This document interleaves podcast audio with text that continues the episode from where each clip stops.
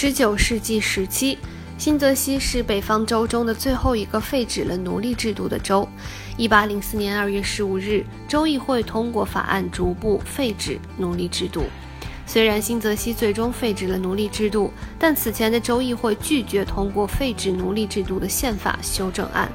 在美国内战时期，新泽西境内没有发生任何战役。总计有超过八万名新泽西人参加了联邦军队。一八四四年，新泽西州议会通过了第二个州宪法，州参议员选区被改为以县为界。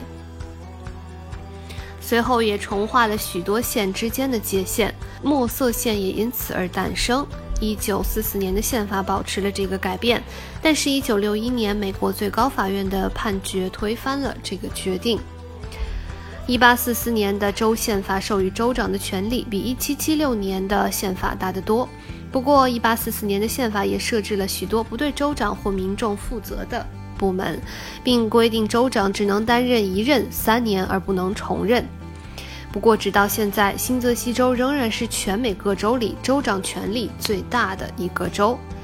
许多城市，像是派特森市，在工业革命开始时期开始蓬勃发展。在那之前，新泽西的主要经济为农业。此后，新泽西成为工业重镇，例如纺织业和纺纱业。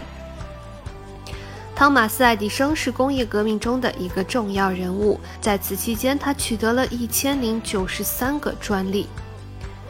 在火车和蒸汽船被引进新泽西后，州内的交通有了很大的改善，这也促进了新泽西作为纽约市和费城的腹地的功能的发挥。